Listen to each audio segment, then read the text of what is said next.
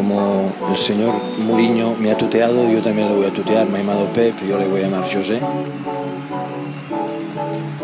Yo no quiero ni competir ni un instante. Solo recuerdo que hemos estado juntos cuatro años. Él me conoce y yo lo conozco. I think I'm a special one. Olá, sejam bem-vindos a mais um podcast Mourinhos versus Guardiolas. Hoje falamos sobre as finais das três competições europeias. Comigo para comentarem estarão o Bartolomeu Mateus e o Jorge Faria de Souza, a quem agradeço desde já a presença. Começando uh, pela Liga Europa, uh, José, José Mourinho teve a sua segunda final europeia consecutiva, mas desta vez a sua Roma não conseguiu chegar uh, ao troféu, perdendo nos penaltis frente ao Sevilha. Começo por ti, Jorge. Como é que viste este, este jogo e o que é que faltou à, à Roma de Mourinho para segurar a vantagem que tinha ao intervalo? Boa tarde, Pedro. Cumprimentar-te a ti, ao Bartolomeu e a todos os nossos ouvintes. Um, eu acho que faltou mesmo, mesmo eficácia, mas sobretudo uh, o que destaco desta final da Liga Europa é que foi uma final uh, nem sempre bem jogada. Uh, acho que, não, não, na minha opinião, acabou por não ser o, Bart, o Bartolomeu dirá de sua justiça, mas acho que acabou por não ser um jogo digno de uma final de uma, de uma grande competição europeia. E eu acho que, se formos analisar o tempo útil de jogo, acho que acabou por ser um jogo muito aquém daquilo que eram as expectativas, provavelmente até dos adeptos do futebol europeu, não com certeza os adeptos do Sevilha que assinariam por baixo esse desfecho de, da sua sétima uh, Liga Europa. Efetivamente, acabou por ser uma Roma que acabou por cair apenas na, nas grandes penalidades, eh, mas pareceu-me sempre um jogo eh, onde o Sevilha e o seu treinador tinham claramente muito mais opções. E quando olhamos mesmo para o plantel do Sevilha, eu acho que é um plantel mais forte do que, do que o plantel da equipa liderada por, por José Mourinho e pela sua equipa técnica. acabou por ser um jogo, um jogo equilibrado. O, o, desfecho nos 90 minutos ditou uh, o empate, um prolongamento onde praticamente não se jogou. E eu acho que essa é a nota dominante, volto a frisar, uh, dessa final da, da, Liga Europa. E depois nas grandes penalidades acabou por brilhar uh, Bono, que adivinhou praticamente sempre o lado de, todas, de todos os penaltis que foram batidos pelos jogadores da Roma, acabou por defender uma grande penalidade uh, e, e, a ser absolutamente, absolutamente decisivo. Ele defende, parece-me que ele defende e a bola vai indo ao poste. Uh, se a memória não me falha, uma, uma, uma penalidade batida pelo, pelo Ibanhas uh, e acaba por ser defendida. E aí ficou a vida muito difícil para, para a equipa liderada por José Mourinho, uh, que, ao que tudo indica, irá continuar ao serviço ao serviço da Roma, não deixa de ser extraordinário a quantidade de troféus da Liga Europa que o Sevilha tem, de resto é o recordista, tem sete troféus já uh, e, e, acabou por ser uma equipa muito mais eficaz nesse, nesse aspecto do jogo, nas grandes penalidades, uh, na forma como acabou por ser decidido esse, esse troféu, mas sobretudo destacar que não foi, um, não foi um jogo bem jogado e foi um jogo com, com um tempo útil muito, muito reduzido, acredito eu, uma partida que teve cerca de 3 horas, mas em termos de futebol jogado ficou muito aquém das expectativas. Bartolomeu, uh, aproveito também para te perguntar que, que balanço é que faz este jogo, mas uh, também acrescento se o mau momento vivido pelas duas equipas, com vários jogos sem ganhar antes desta, desta final, acabou por influenciar também a questão da qualidade de jogo que referia o, o Jorge há pouco. Primeiro queria, claro, cumprimentar todos os que nos estão a ouvir e cumprimentar-te a ti, Pedro, e ao Jorge. E em segundo, queria, queria fazer agora o comentário eh, sobre a final. Concordo plenamente com, com todas, ou a maioria das palavras do, do Jorge, porque foi, foi de facto uma, uma final muito aquém das expectativas. Eh, isto é, de quem espera uma grande final uh, europeia. E sim, também acho que, como tu disseste, que, que a perda ou a perda de pontos e ma maus resultados nos jogos anteriores possam, possam ter influenciado bastante o que foi, o que foi este jogo. e é assim, também temos, que, também temos que olhar para o que foi a época de, de ambas as equipas. Claro que chegar a, chegar a uma final destas dá, dá, uma motivação extra, mas foram épocas muito duras para, para, o, para o Sevilha e também para, para a equipa de José Mourinho na Roma. Diria que para o Sevilha foi uma época mais complicada porque estiveram ali a avançar com a, com a despromoção para a segunda divisão uh, espanhola e para, para a Roma ficaram muito, ficaram, não ficaram aquém das expectativas na Série A, porque trabalharam com, com um orçamento de transferências baixíssimo e, e falharam o que, o que, seria o grande objetivo, que seria a qualificação para a Liga dos Campeões e que pronto, também iriam tentar conseguir por esta via de, de vencer a Liga Europa. Mas sim, também acho que, que foi uma final que também não, não prometia assim tanto, se olharmos para o, para o futebol de, de ambas as equipas, e, e desilude, desilude bastante ver, ver finais destas em que não há, não há muito tempo de jogo e que, que vê-se as equipas a perderem, uh, perderem tempo ou com jogadores no chão ou com, ou com demasiadas substituições ou até desacatos que houve entre, entre os bancos de, das equipas uh, técnicas. Portanto, acho que isto. Mas, não, eu, não... mas eu, aí, se me permites, eu acho que até foi mais o Sevilha que provocou esse tipo de situações. Eu acho sim, que, sim, sim, não, não estou aqui. A quantidade de vezes que a equipa médica do Sevilha entrou nas quatro linhas parecia mesmo que uh, a equipa técnica tinha trabalhado estes momentos, ou seja, que, que quase estava escrito nas estrelas, por assim dizer, que, que, que iriam decidir eh, esta final nas grandes penalidades, porque efetivamente o prolongamento não se jogou.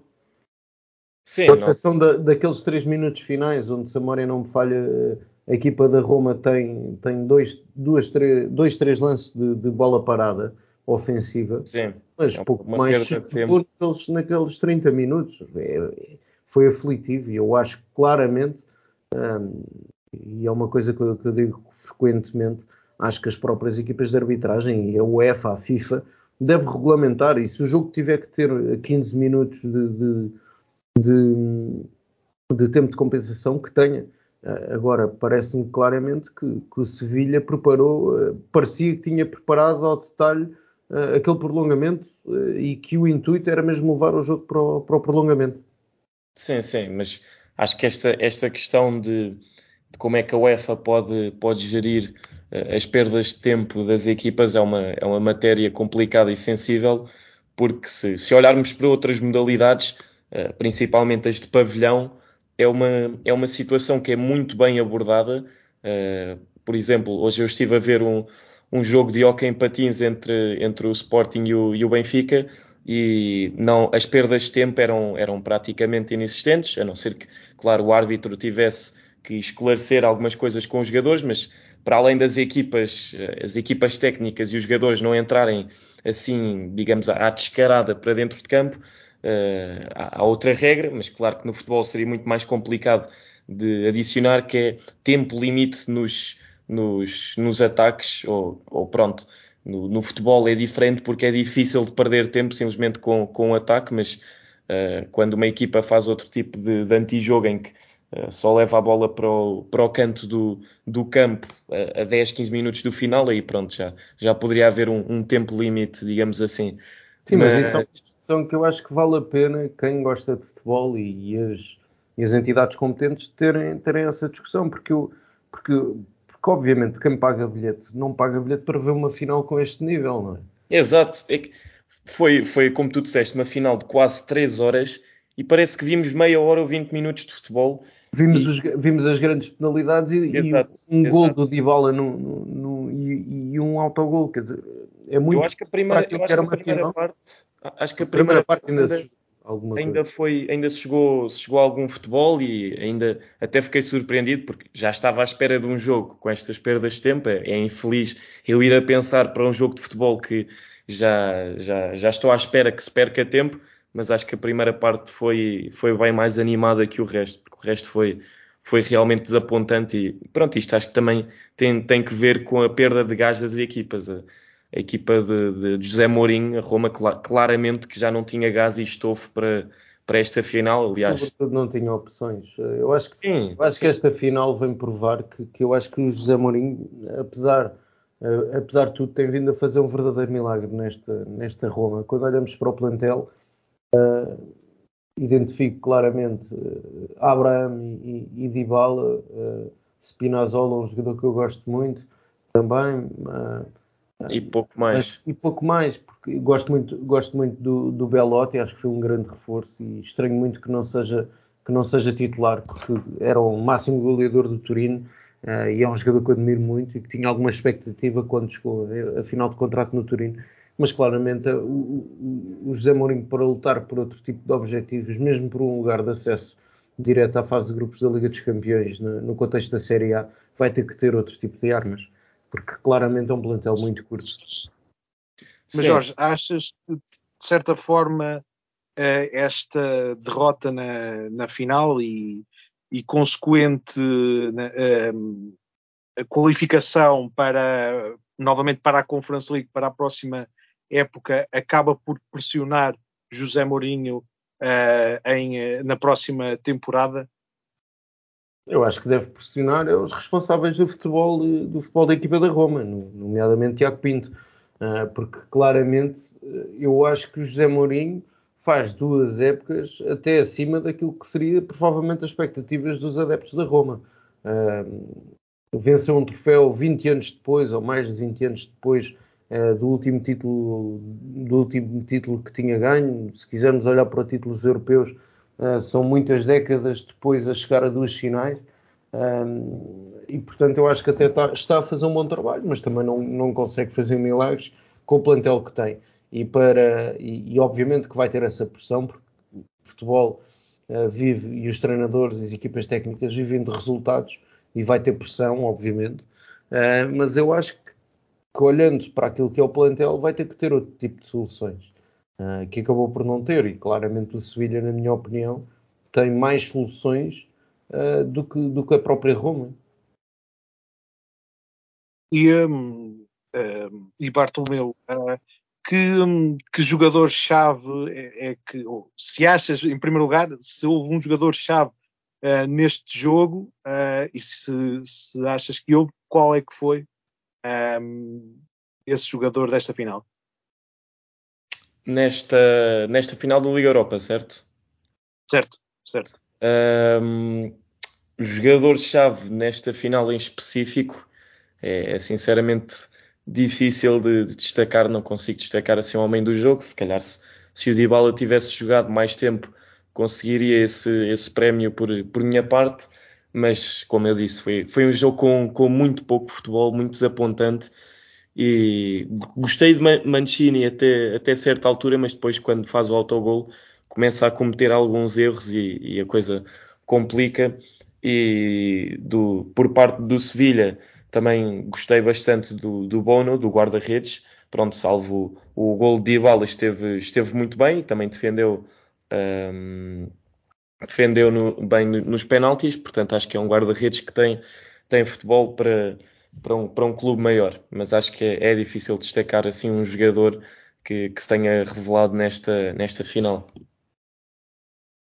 Passando agora para uh, mais uma final uh, europeia, desta feita uh, mais recente, uh, novamente entre com uma equipa italiana envolvida e outra vez com uma final perdida. A Fiorentina perdeu frente ao West Ham e, e, assim são duas finais perdidas pelas equipas italianas, com o West Ham conseguir um, ganhar uma, a final da, da, a segunda final desta nova Liga Conferência.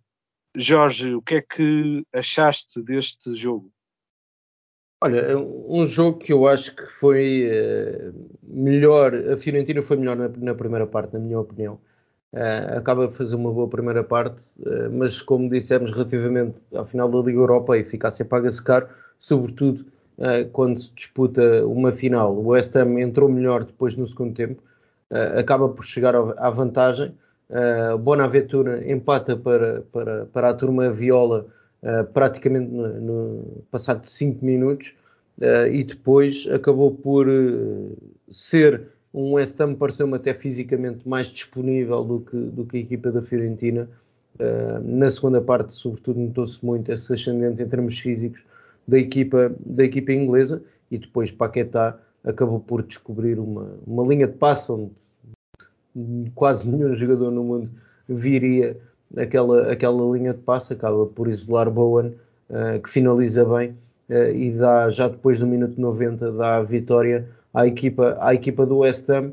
Um, eu acho que, acabou por ser uma vitória, uma vitória justa, sobretudo quando olhamos para, para a segunda parte que, que o West Ham e a equipa David Moyes fez.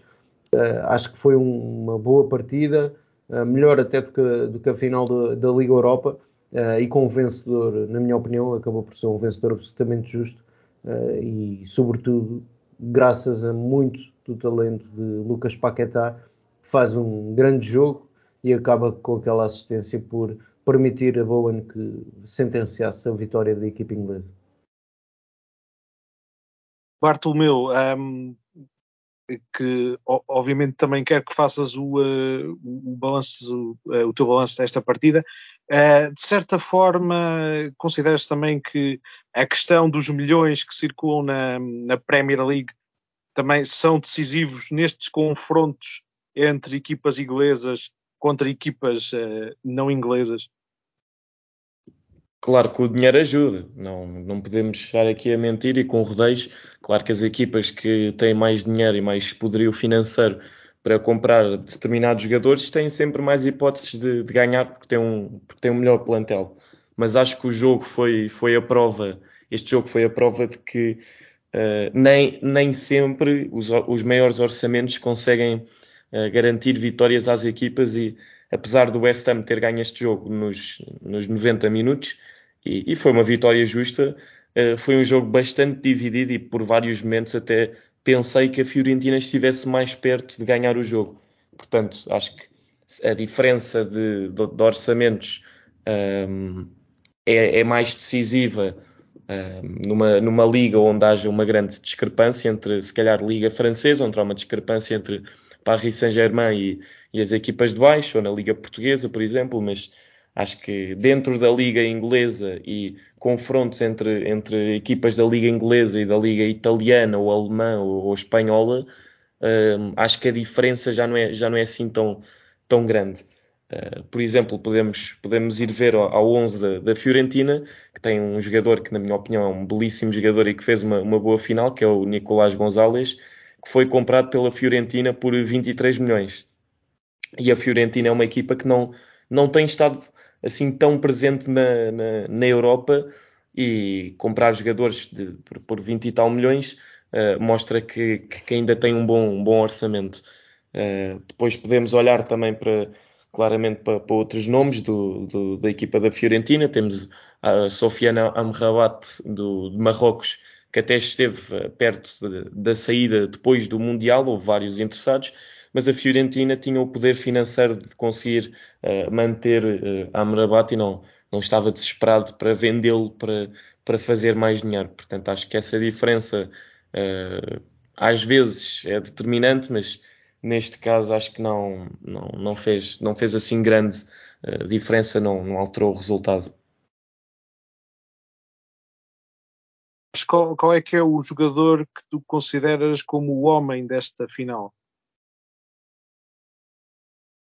O jogador, apesar de não, da Fiorentina não ter eh, ganho, lá está, foi, foi na minha opinião o Nico Gonzalez, que é, que é um jogador que, é, na minha opinião, é a definição de, de perfume no futebol, uh, excelente no 1 um para 1, um, mesmo sem bola, é, é, muito interessante e tem, tem, tem uma, uma velocidade, um, não, não, é, não é assim um flash, não é um jogador. Um, não é um jogador com, com uma velocidade muito acima dos outros, mas sabe usá-la e, e encheu umas medidas vê-la jogar e já, já não é a primeira vez e acho que mesmo com 25 anos ainda pode dar um salto para um clube eh, ainda maior. E tu, Jorge?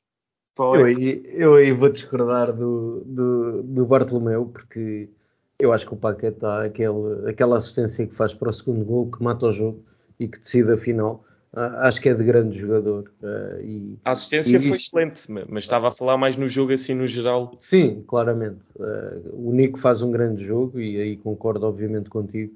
mas eu acho que o Paquetá uh, poderia só ter intervido naquele lance. Né? Mas aquele lance é o que dá, é o que dá a vitória e, e é uma assistência de, de puro craque, de puro de, de, um, de um, grande, grande jogador. não deixa de ser, não deixa de ser.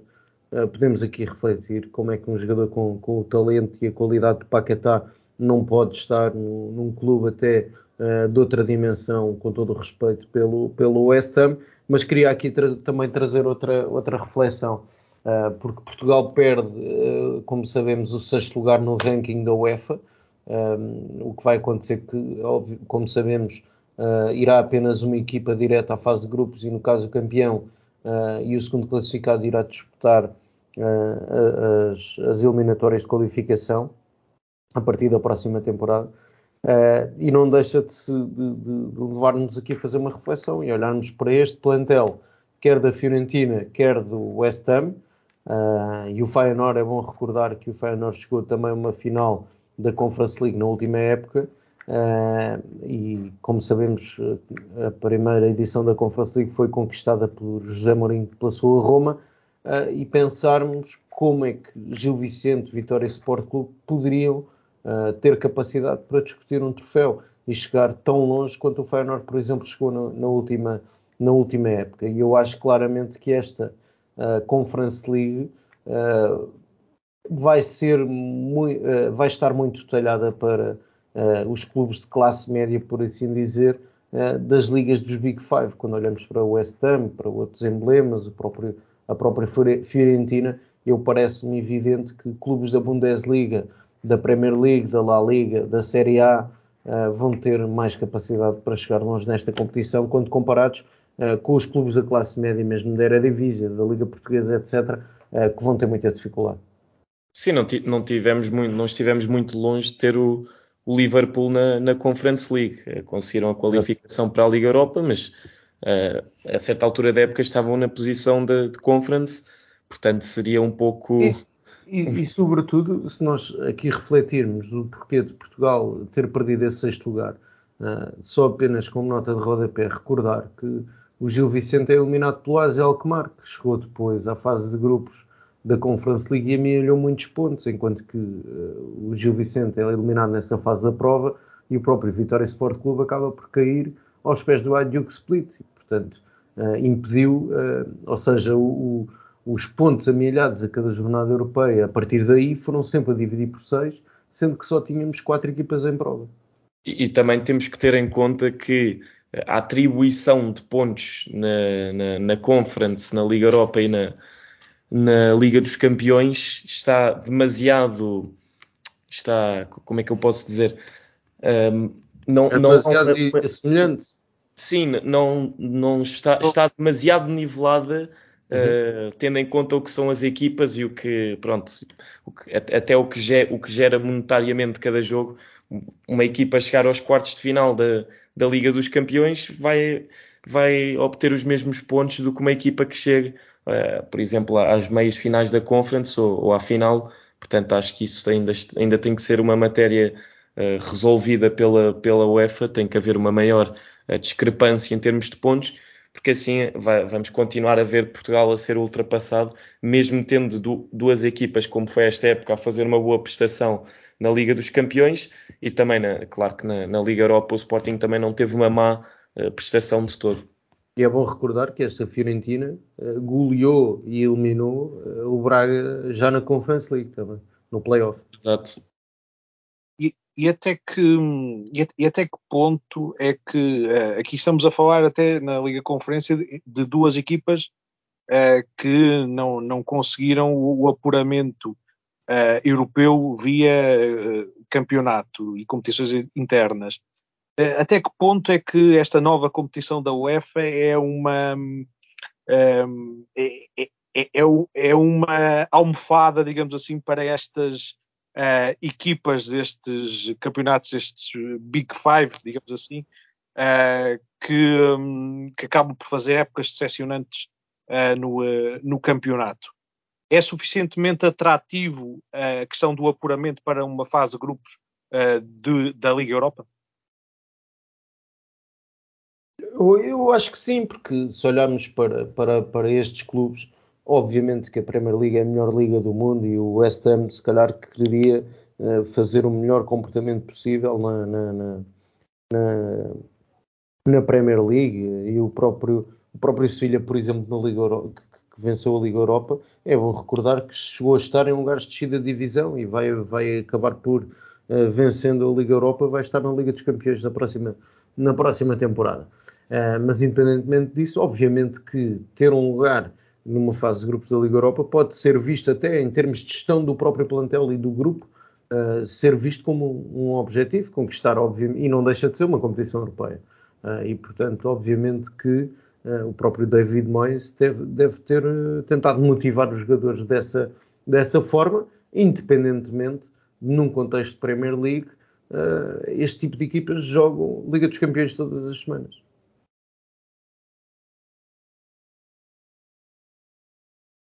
E tu, Bartolomeu, como é que, como é que vês esta nova eh, competição em termos de de salvamento de, de, destes clubes das, das, grandes ligas que não fazem uh, um campeonato assim tão, tão positivo?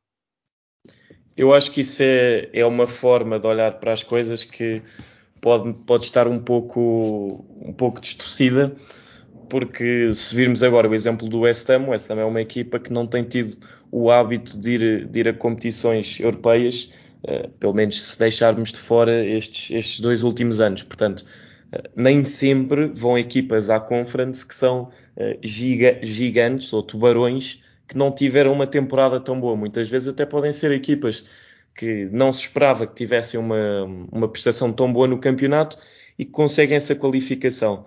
Uh, por acaso na Premier League uh, este ano acho que não sei se vai mais, mais alguma equipa para além do Tottenham. Acho que, o, pelo menos o, o o Brentford ou o Fulham estavam ali também na, na calha para, para ir à, à Conference League, se, se, for, se for mais alguma. Um, quer dizer, é, foi, foi o Aston Villa, foi o Aston Villa, uh, peço desculpa, mas foi o Aston Villa e o Aston Villa lá está, é uma equipa que não tem um grande hábito de ir uh, a competições europeias e se for, se for se chegar longe nesta próxima Conference League, que é bastante possível, não será porque esta competição é uma almofada para equipas como o Aston Villa, portanto, também há essa forma mas, de. Mas acabou por também ser uma época, uma época muito atípica em Inglaterra, não é? Porque temos o sim, Chelsea, sim, sim. O Chelsea mas, e o Tottenham fora das competições europeias este ano. Mas foi atípica, mas na Premier League há quase todas as épocas há sempre ali uma oscilação ou outra nos, nos lugares mais cimeiros em que aparece uma surpresa ou, ou se calhar não, não mesmo nas qualificações para as ligas europeias, mas Agora, com a implementação da Liga, da Conference League, é cada vez mais comum. E quem, quem diz isto para, para a Conference League, diz isto para, para, para as outras ligas. Então, ainda agora, o União de Berlim qualificou-se uh, há uns anos, depois de ter subido, uh, qualificou-se para a Conference League, depois para a Liga Europa e agora conseguiu a qualificação para a Liga dos Campeões. Portanto, acho que no futebol tudo pode mudar de, de época para época. Claro que as equipas um, as, os, os, chamados tubarões não têm uma época com tanto sucesso e, e apenas se qualifiquem para a Liga para, para, a Conference League, claro que para eles é, é uma almofada, mas também podíamos ver isso, uh, ver as coisas dessa forma com a Liga Europa, mas uh, todos sabemos que a Liga Europa é uma, uma competição europeia que tem se tornado cada vez mais competitiva ao longo dos, dos anos, então já não, já não é assim uma garantia para, para nenhum tubarão. Bom, eh, e por último, vamos agora, agora quando estamos a falar, ainda nesta gravação, ainda não decorreu a final da, da Champions e pergunto-vos um, aqui aos comentadores presentes que, qual é que é o favorito para esta final, novamente entre uma equipa italiana e uma equipa inglesa. Uh, será o Inter capaz de bater este milionário City? Jorge, eu acho que não. Uh, acho que obviamente é, é claramente favorito e, e, julgo que até será das finais mais desequilibradas das últimas, das últimas épocas.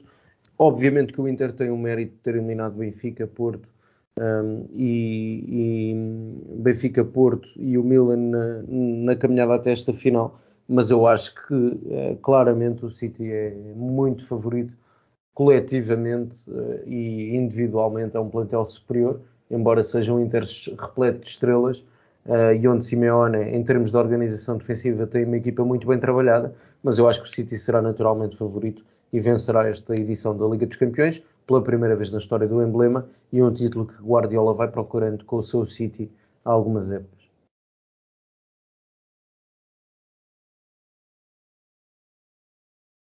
Bartolomeu, concordas com a opinião do Jorge? Eu concordo na parte em que o Manchester City é claramente favorito, mas acho que a final não vai ser não vai ser assim tão desnivelada. Acho que vamos ter uma surpresa no, no dia 10, mas quem sabe há uma, há uma grande probabilidade de eu, de eu estar enganado, mas eu acho que, que a equipa do Inter vai estar altamente preparada para, para, para jogar contra o Manchester City e se, se por acaso, porventura, vemos um, um gol do Inter uh, no, no início da partida, acho que a, a vida vai se complicar bastante para o Manchester City. Antes de terminarmos, não, não resista em perguntar-vos, uh, temos uh, este ano, 2000, dois, nesta época, 2022-23, três equipas italianas nas três finais europeias. Duas delas já sabemos que foram finalistas vencidas. Isto é sinal de, de evolução do futebol transalpino. Um, como é que vocês veem esta presença italiana massiva nas finais europeias? Bartolomeu, começa agora por ti. Um, eu acho que perdendo ou, ganhando as finais já era claro sinal de progresso. Se, se olhássemos para, para este panorama um, e tivéssemos três equipas nas finais europeias, nas diferentes finais europeias, todas do mesmo país, acho que sem, sem ser um, de Inglaterra, acho que seria já uma, uma surpresa ou um sinal de muito positivo para o futebol dessa, dessa nação. Contudo, acho que vai ser muito difícil de, se repetir o mesmo, o mesmo acontecimento nas, nas próximas épocas, porque também temos que admitir que houve alguma sorte à mistura para estas equipas e que ainda são equipas que estão ou em, em, em, crescimento, em, ainda em progressão, como é, por exemplo, o caso uh, da Fiorentina, que começou mal época e agora uh, fizeram uma segunda metade interessante e tem um plantel uh, muito interessante. Depois temos equipas, como é o exemplo do Inter, que já tem muitos jogadores a passar para lá dos 30 anos, portanto vão ter que fazer mudanças radicais no plantel e quem sabe o que é que pode acontecer. E então acho que, que vai ser uma vai, vai, ser uma situação vai ser uma situação diferente para os anos que, que vierem para as equipas italianas, mas acho que é um excelente sinal de qualquer das formas, perdendo ou ganhando estas finais.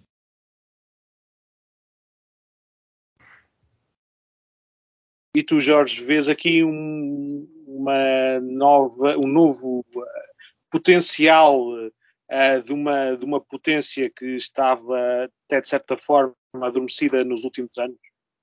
É, com, com, racionalmente, eu acho que obviamente houve aqui uma, uma reaproximação da Série A em termos competitivos com, com as outras ligas, embora claramente eu olho uh, para o futebol europeu e, e, acho que hoje Premier League e Bundesliga são as ligas mais competitivas e, e mais apaixonantes para os adeptos. Depois, no segundo plano, aparecem a, a La Liga e a, e a Série A.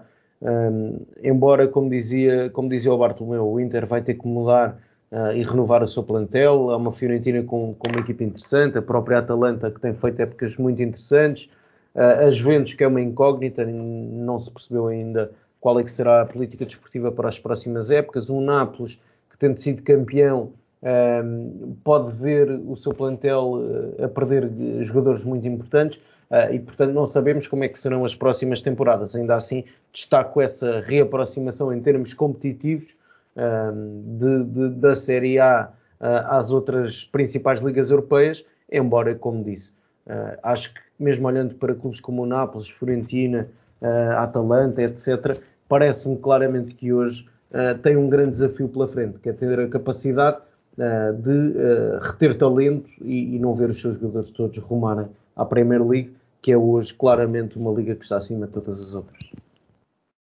Muito obrigado, Bartomeu e Jorge, pela vossa presença neste episódio. Termina assim o episódio desta semana do Mourinhos versus Guardiolas, que regressa já na próxima. Já sabem que podem continuar a acompanhar Boa na Rede nas redes sociais e no site com artigos dedicados ao futebol e a outras modalidades esportivas e uh, continuem também a acompanhar os lives do Boa na Rede na Boa na Rede TV no seu canal de YouTube. Até à próxima.